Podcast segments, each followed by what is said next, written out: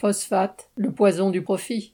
Un reportage, Engrais maudit, diffusé le 19 septembre à la télévision, a montré une fois de plus comment l'industrie chimique empoisonne la population des régions productrices de ces engrais, tout comme les consommateurs des produits qu'ils contribuent à faire pousser, en l'occurrence les pommes de terre.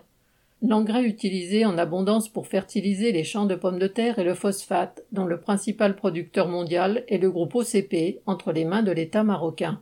Le phosphate est notamment produit dans la région de Safi, dans des conditions telles qu'il contamine l'environnement et l'eau consommée par les populations avoisinantes.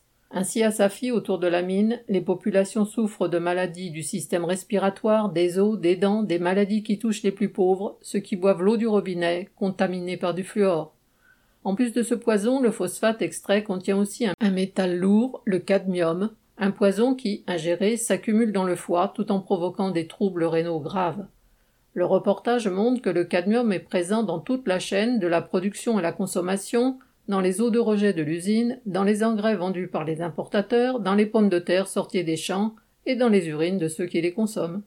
Les autorités sanitaires françaises, l'ANSES, ont affirmé à la caméra avoir découvert le problème grâce à l'enquête journalistique, démontrant en fait l'absence de contrôle public sur l'industrie chimique.